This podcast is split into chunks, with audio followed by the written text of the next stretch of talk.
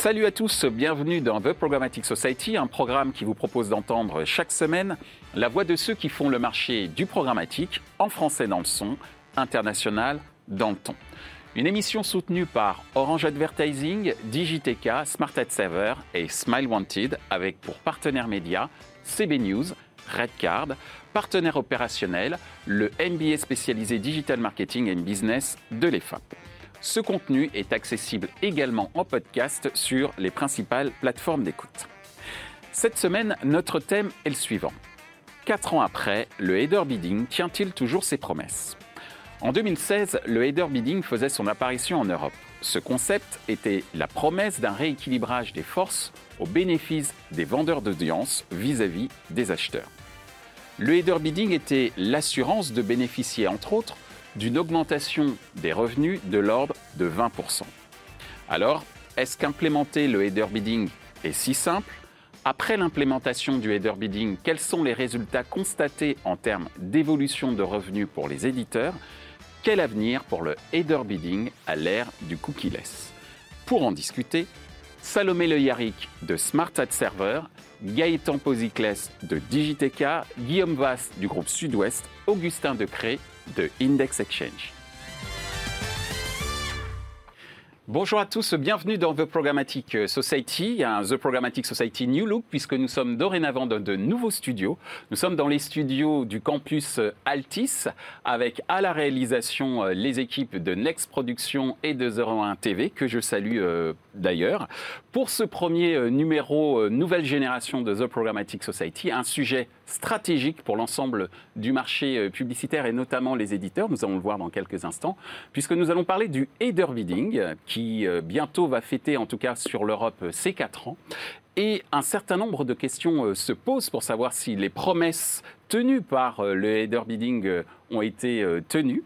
Et pour répondre à ces différentes questions, quatre invités. Et je vais commencer ma première question et la poser en tout premier lieu à Salomé.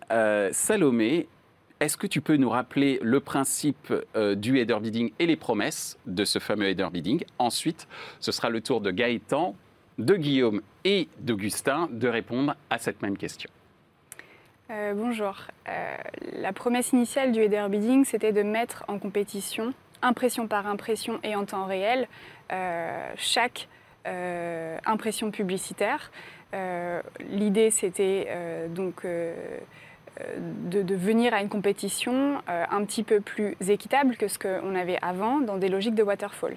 Euh, on a donc abandonné cette logique-là et ça nous a apporté deux choses principales. Euh, la première, c'est qu'on a densifié donc, cette compétition et ça a tiré les CPM vers le haut pour plus de revenus. Et la deuxième chose, c'est qu'on arrive à une meilleure allocation de l'inventaire et donc un, yield optimal. On a beaucoup parlé de yield holistique euh, au niveau de l'inventaire. Euh, l'approche euh, qui a été massivement adoptée, et c'est la nouveauté du header bidding, c'était une approche assez collaborative et open source. c'est en ça, c'était assez nouveau pour, pour l'écosystème. Merci euh, Salomé. Gaëtan, ta vision, euh, est-ce que tu peux nous rappeler le principe du header bidding ainsi que les, promesses qui étaient associées? Bien sûr. Bah, comme a pu le dire précédemment Salomé, le header bidding, son mode de fonctionnement, euh, déjà, c'est d'appeler non plus en cascade, mais de manière simultanée, une multitude de sources de SSP. Il y a trois grands bénéfices pour trois grands acteurs. Donc le premier, on va dire, donc c'est au niveau des éditeurs donc euh, leur permettre d'aller chercher davantage de valeur à l'aide d'une compétition au niveau, euh, euh, au niveau des différents acteurs beaucoup plus fair. Donc un accroissement en fait du, du, ICPM sur, leurs inventaires, un meilleur taux de remplissage, puisque justement le, le header bidding permet de chercher davantage d'enchères sur, un réseau. Euh, le deuxième grand jalon, c'est au niveau de, l'annonceur. Donc euh, ça permet à un annonceur d'aller euh, chercher des, inventaires peut-être qu'il ne connaissait pas, d'intégrer davantage de compétition à l'aide du système d'enchères et in fine pour parler du dernier grand acteur, donc au niveau utilisateur, le header bidding permet justement de s'affranchir de cette cascade qui crée des, latences au niveau, au niveau des interfaces des sites Internet, donc de rétablir ce respect euh, de l'UX, donc euh, de l'expérience utilisateur au niveau, euh, au niveau des utilisateurs. Merci Gaëtan. Alors Augustin, tu représentes une technologie qui a un petit peu évangélisé aussi le marché du, du header bidding sur le marché français. Est-ce que tu peux nous rappeler ta vision? Sur la définition euh, du header bidding ainsi que les promesses associées. Et ensuite, nous donnerons la parole et le verdict euh, à un éditeur en la présence de, Guillaume euh, du groupe Sud-Ouest. Je n'ai pas répété ce qu'on dit. merci Michel. ce qu'on dit mais mes confrères et confrères et consoeurs. non, non, mais juste, pour dire qu'effectivement, promesse tenue, tu as dit que c'était stratégique, c'est stratégique. Euh, avant, euh, le programmatique, c'était un peu le Canada Dry. C'est-à-dire qu'il y avait beaucoup de promesses, mais on était euh, à la fin. C'est-à-dire que c'était essentiellement pour les invendus. Il y avait ce système de cascade, et bon, bah, le programmatique était la dernière roue du carrosse. Le header bidding a permis bah, de remonter tout le monde d'un cran. Il y avait beaucoup d'exclusivité, donc on a mis, il y a beaucoup de SSP qui sont venus maintenant à la table des négociations. Donc voilà, plus de pression, donc plus d'inventaire de, vendus, donc des CPM beaucoup plus hauts. Donc oui, effectivement, promesse tenue. Euh, je pense que, enfin, l'éditeur, va, Guillaume va nous dire ça après. Euh, effectivement, on a créé de la valeur avec le. C'est effectivement, euh, c'était une révolution dans la programmatique. Alors, comme je le disais, effectivement, aujourd'hui, Guillaume, tu, représentes l'ensemble des éditeurs, en tout cas à cette table. Lourde tâche. Voilà. Ou simple, en tout cas, tu peux régler tes comptes aussi si tu veux. Mais en tous les cas, en tous les cas, ce qui est sûr, c'est que pour les éditeurs, il y a eu une certaine avancée. Est-ce que tu le confirmes de ton point de vue euh, chez, au sein du groupe Sud-Ouest, par exemple? Alors, ce qui est clair, c'est que le header bidding a été massivement adopté par les éditeurs. Je crois que sur les 50 premiers sites, il y a une étude qui a été faite euh, fin 2019, je crois que sur les 50 premiers sites, il y a 46 sites qui euh, ont implémenté le header bidding. Donc adoption massive de la part des éditeurs, l'évangélisation du marché a été faite, et c'est vrai que ça a permis aux éditeurs d'accéder à une demande à laquelle ils n'avaient pas forcément accès auparavant. Et donc, ce faisant, ça a permis de créer effectivement de la valeur.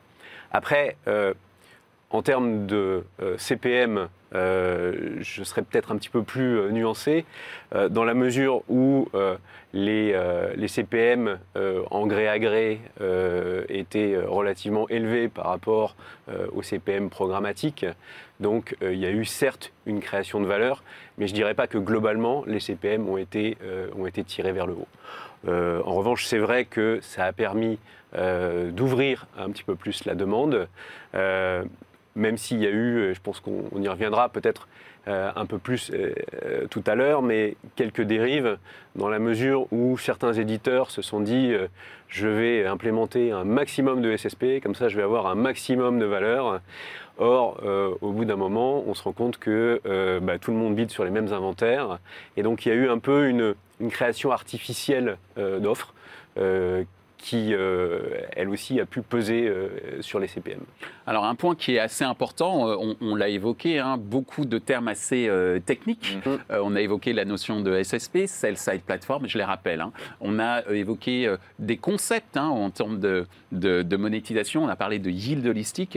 Salomé, tu en as parlé tout à l'heure. Et effectivement, la création un petit peu artificielle, tu viens de le dire, mhm. Guillaume, de, de, création d'offres un peu artificielles, mais très automatisées, en tout cas très technique euh, du point de vue opérationnel, j'entends. Mm. D'où ma question qui vient tout de suite. Euh, cette technicité euh, fait que peut-être le header bidding n'est pas si simple à, mettre en place. Alors, est-ce qu'implémenter le header bidding, c'est simple, oui ou non?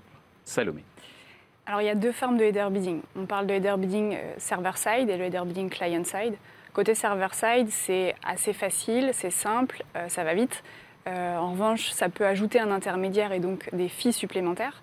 Euh, il y a une forme d'opacité qui est un peu différente par rapport à ce qu'on va implémenter en client-side, euh, où c'est beaucoup plus transparent puisqu'on peut voir l'intégralité des flux euh, dans les pages. finalement, le, header bidding client-side est un petit peu plus fastidieux à mettre en place. Ça demande de la rigueur, un peu de temps, un peu de développement, un accès à la page aussi.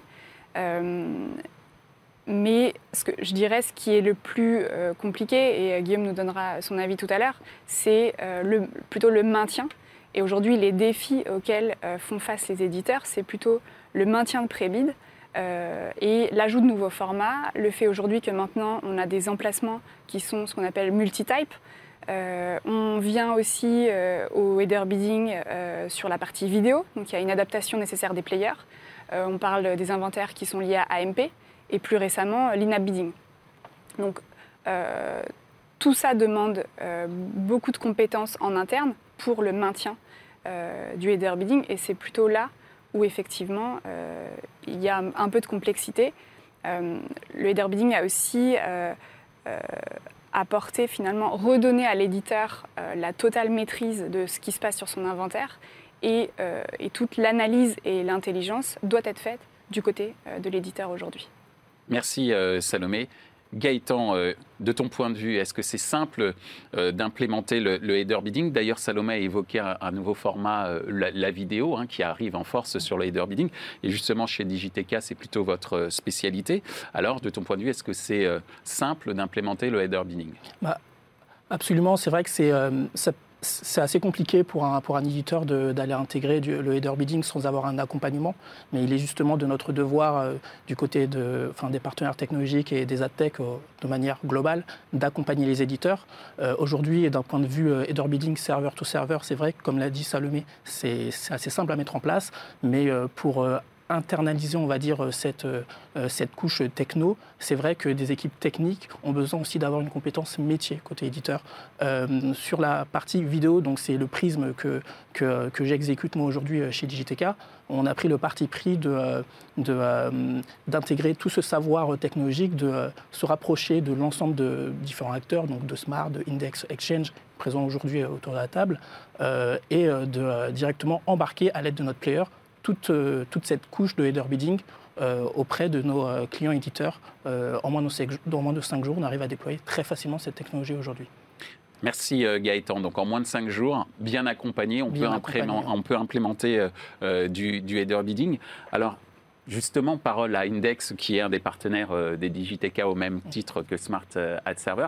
De ton point de vue, Augustin, euh, cette simplicité qui n'était pas évidente aujourd'hui, est-ce que ça s'est arrangé? Euh, D'ailleurs, on aura le verdict toujours de euh, Guillaume juste après, du point de vue des éditeurs. Mais de ton point de vue, comment tu accompagnes justement ces éditeurs pour implémenter ce header bidding pour qu'il soit simple? Alors, nous, le header bidding, c'est ce qui a transformé aussi Index Exchange et ce qui nous a permis d'accélérer. Il y a deux écoles. Il y a, comme disait Salomé, il y a le côté open source via Prebid, et il y a les solutions, on va dire, plus propriétaires. Donc nous, on a développé un, ce qu'on appelle un wrapper, qui est une solution d'header bidding qu'on a développé pour des euh, éditeurs aux US. Aujourd'hui, effectivement, le, problème d'une solution open source, c'est qu'il faut la maintenir. Est-ce que c'est le rôle d'un éditeur de mettre une personne qui va travailler à mi-temps pour maintenir cette solution, pour qu'elle soit juste à niveau et pour pouvoir recevoir des nouveaux formats, etc. Nous, on pense qu'il vaut mieux avoir une solution comme la nôtre, euh, qui est une solution sur laquelle nous, on, a beaucoup de ressources techniques, on a des développeurs qui travaillent en permanence dessus, et effectivement, l'éditeur n'a rien à faire. C'est pas pour ça que la solution n'est pas transparente. Aujourd'hui, dans notre wrapper, on va intégrer euh, euh, n'importe quel SSP et tout le monde, l'éditeur a directement un contrat avec ce SSP et ça sera complètement transparent. Aujourd'hui, le rôle de l'éditeur, c'est d'essayer d'optimiser les revenus. gérer une solution open source, ça, prend du temps, ça coûte de l'argent et c'est peut-être limité aussi en termes de fonctionnalité. Merci euh, Augustin. Alors justement, euh, suite à ce que vient de dire euh, Augustin, est-ce que toi, de ton expérience, Guillaume, d'accompagnement que tu as pu avoir de différentes technologies, que ce soit au niveau du wrapper ou même des SSP qui intègrent le wrapper qui est la pierre angulaire, on va dire, hein, du, header, du concept d'header bidding, est-ce que pour toi ça a été simple? Alors implémenter un wrapper, effectivement, c'est pas très complexe. Ce qui est complexe, c'est l'ensemble de l'écosystème. C'est-à-dire qu'il y a une multitude d'appels qui se font sur une page et qu'avant d'appeler le wrapper de header bidding, il y a euh, la CMP pour gérer la partie consentement. Content, Consent Management Platform, CMP. Voilà. Euh, ce, euh, donc il faut vérifier que le consentement a bien été donné par l'utilisateur pour pouvoir euh, utiliser ces données, pour pouvoir afficher de la publicité. Ensuite, il y a un ou plusieurs wrappers. Ensuite, vous avez des outils de mesure de visibilité, etc., etc. Donc en fait, le wrapper en lui-même est simple, mais ce qui est complexe, c'est l'ensemble de l'écosystème qu'il faut maintenir. Et maintenir l'écosystème, c'est non seulement faire en sorte que ça fonctionne, mais faire en sorte, et ça a été euh, euh, évoqué tout à l'heure par Gaëtan, que côté utilisateur, côté UX, côté expérience utilisateur, cette expérience ne soit pas dégradé. Or, un des risques du header bidding, notamment euh, quand on s'est mis à multiplier le nombre d'SSP euh, qui pouvaient avoir accès à l'inventaire, c'est de multiplier les requêtes et euh, de créer une nouvelle latence côté utilisateur. Donc on est implémenté sur des pages qui sont soit des pages web, soit des pages in-app, et ces pages sont des écosystèmes complets. le wrapper de header bidding n'est qu'un élément mais euh, tous ces appels doivent être ordonnancés de façon extrêmement précise. Et euh, comme la tech est très inventive euh, et qu'il y a des nouveautés en permanence, effectivement, il faut s'adapter à toutes ces nouveautés. Donc, simple à mettre en place, mais derrière, ça demande de la maintenance. Alors, tu as évoqué un point très important, l'expérience euh, utilisateur. Euh, dans la prochaine question, on va parler cette fois-ci de l'expérience client et de client éditeur cette fois-ci, mm. notamment en termes de résultats euh, constatés sur ce qui est le nerf de la guerre de tout éditeur sur le digital, à savoir le revenu. donc la question est la suivante, et je te demanderai, Salomé, de bien vouloir y répondre en premier, en première. Après l'implémentation du header bidding, quels sont les résultats constatés en termes d'évolution du revenu pour les euh, éditeurs? Euh, déjà, on a l'impression que ça fait 4 ans, mais on ne se rappelle plus déjà trop ce qui se passait dans le monde d'avant, euh, le header bidding. très à la mode. donc effectivement, au moment où on a mis en place le header bidding, ça a commencé pour à peu près en France 2016. Euh, c'était vraiment le début. Euh, on parlait de plus 30% de CPM en moyenne. Euh, et sur les résultats constatés, c'était très variable d'un éditeur à l'autre. Ça pouvait être de plus, plus 40%, plus de 100% en fonction des éditeurs.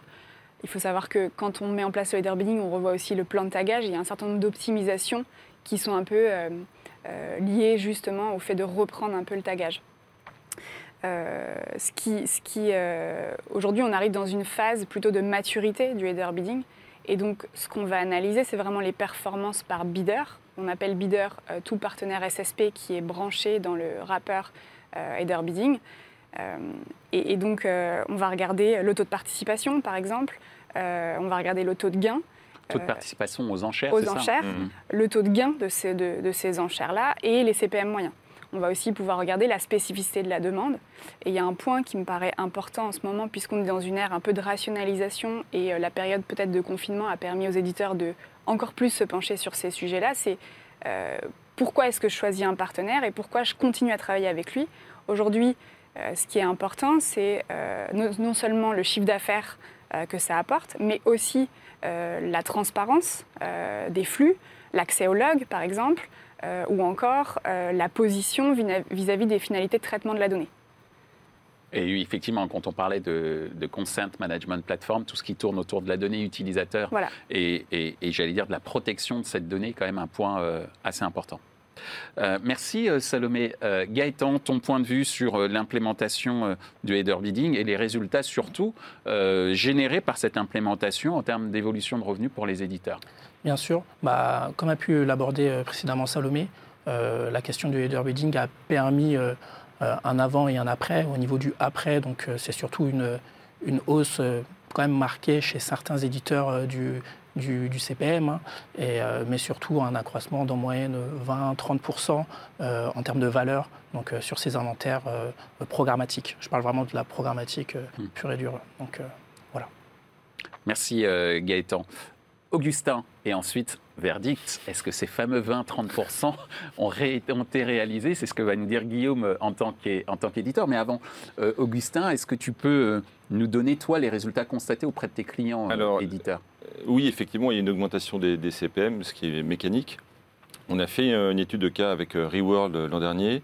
Et ils ont constaté qu'en augmentant l'expérience utilisateur, ce qui est un point très important effectivement, il hein, ne faut pas oublier ça, euh, associé à, la mise en place de notre wrapper, solution d'header bidding, ils ont fait plus 60% sur la CPM. Donc ça, c'est des chiffres qui ont été donnés par, par Reworld et nous, on, le constate. Après, ce qui peut faire aussi augmenter les CPM, c'est de faire évoluer sa solution d'header bidding. C'est-à-dire mmh. qu'il faut, on parlait de latence, euh, il y a un time out, donc il y a une fin de session. Il y a beaucoup d'acteurs qui sont en, jeu dans la chaîne de valeur. Des, alors il y a CMP en, amont, mais il y a des DMP, etc. On fait des synchronisations et parfois on, va louper des bids. Et on estime qu'on va louper entre 10 et 20% d'EBITDA à cause du timeout. Euh, on a lancé une solution qui permet d'adapter en fait le timeout en fonction bah, du device, du réseau. On a bien vu hein, quand on était en confinement, il y avait une explosion des, pages et forcément les réseaux bah, étaient un peu euh, euh, souffraient un petit peu. Donc on peut augmenter le timeout si le réseau n'est pas bon, mais on peut aussi le réduire. Hmm. C'est-à-dire qu'on va d'un côté aller chercher plus de revenus, mais comme disait Guillaume tout à l'heure, on va augmenter l'expérience utilisateur. Parce qu'on va réduire le timeout. Et ça, c'est un point essentiel, pour, essentiel pardon, euh, et pas sensuel, euh, pour euh, justement aussi avoir l'adoption de l'éditeur. C'est un point très important parce qu'un des bloqueurs du programmatique, c'est aussi l'éditeur qui était par rapport à ça. Donc par l'innovation, on va aussi augmenter les revenus. Alors justement, ce qui est très intéressant, c'est que l'optimisation de revenus n'est pas simplement une optimisation business, c'est également une optimisation technologique qui passe par effectivement une évaluation en temps réel ben, de l'efficacité, euh, pas seulement revenu, mais technologique des différents partenaires, que ce soit des SSP ou d'autres partenaires technologiques qui proposent des services euh, en termes, euh, en termes d'innovation, j'allais dire.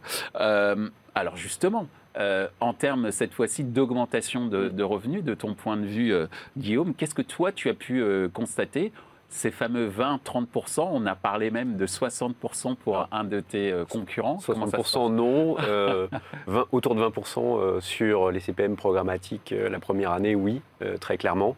Mmh. et après, comme le disait Augustin, il y a une optimisation à faire dans le temps. parce que si on a plusieurs SSP qui finalement viennent avec la même demande euh, sur, euh, sur une page, bah, ça crée des requêtes qui sont là pour rien. Euh, donc il y a il y, a, il y, a, eu toute une tendance côté achat pour faire du, du, supply path optimization, optimisation des, des parcours, parcours d'achat. Hmm.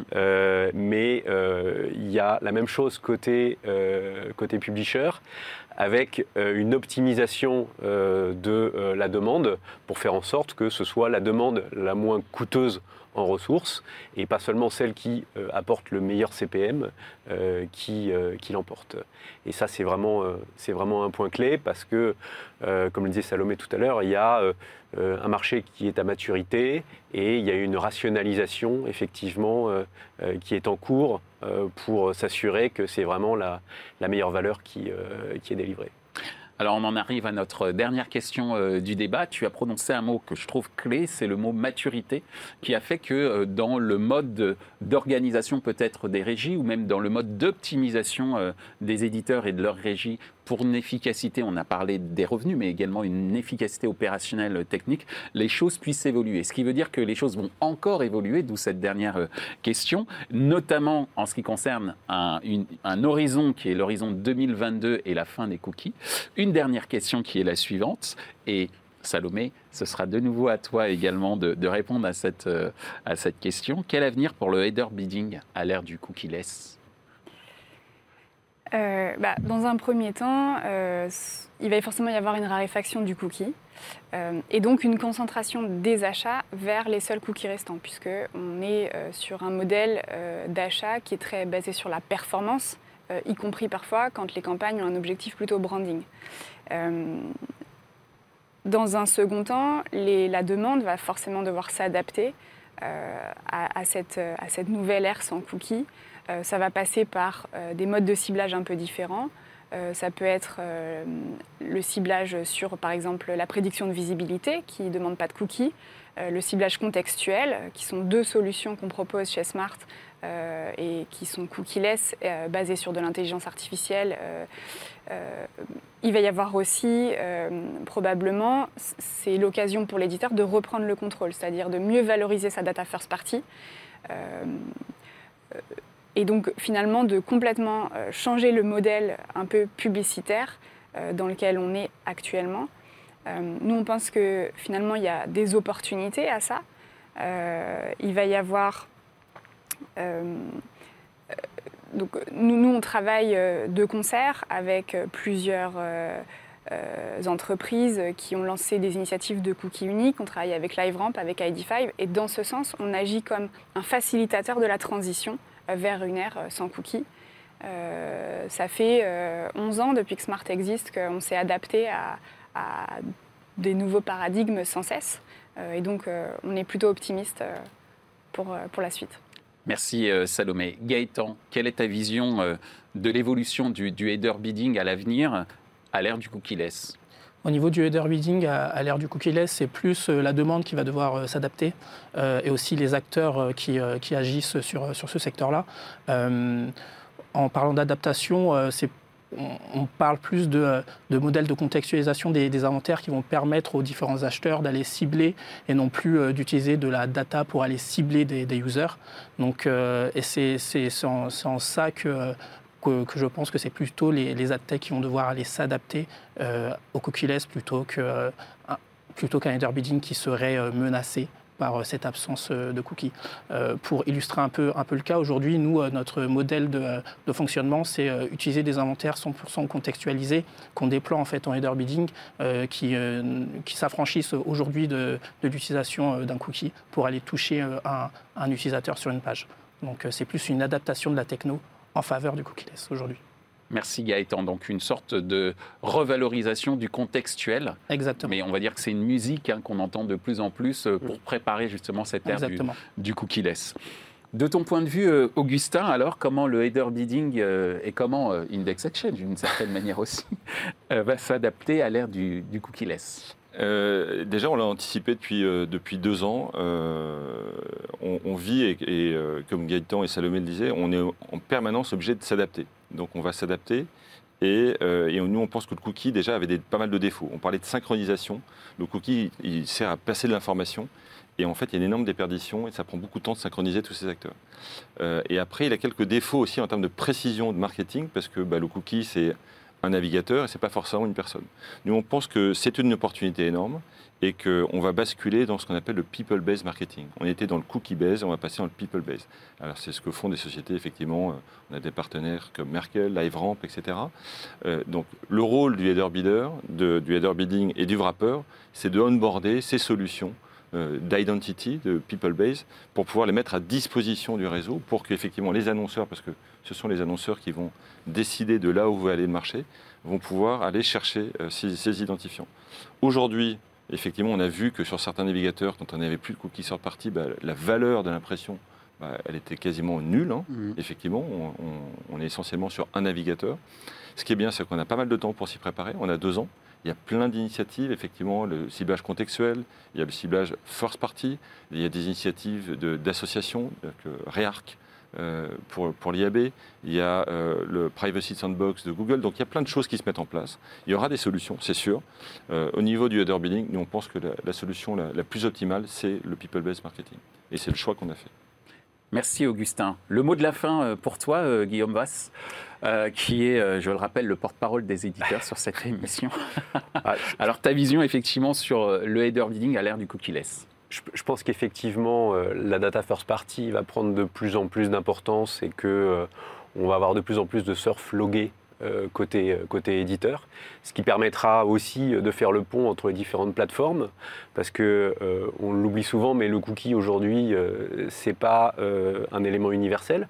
Par exemple, ça marche pas dans les apps. Euh, ça marche uniquement dans les environnements web. Donc euh, il y a un peu un fantasme de dire euh, mm. c'est horrible, on va plus pouvoir tout faire parce qu'il n'y a plus de cookies. Mais le cookie, il permet pas aujourd'hui de suivre un individu entre différentes plateformes. Mm. le contexte va compter également beaucoup, en espérant que le marché s'éduque et que euh, les blocking lists euh, euh, n'excluent pas des inventaires de qualité parce qu'elles ne sont pas très bien maîtrisées. Et puis, il y a des nouvelles technologies qu'il faut suivre de près.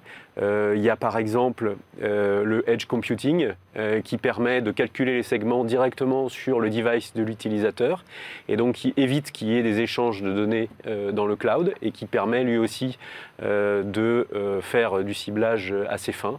Donc on peut difficilement dire qu'est-ce qui va l'emporter, ce sera peut-être un mélange des trois, mais je pense qu'on peut être confiant sur le fait que après le cookie, euh, on continuera à pouvoir euh, faire de la publicité ciblée.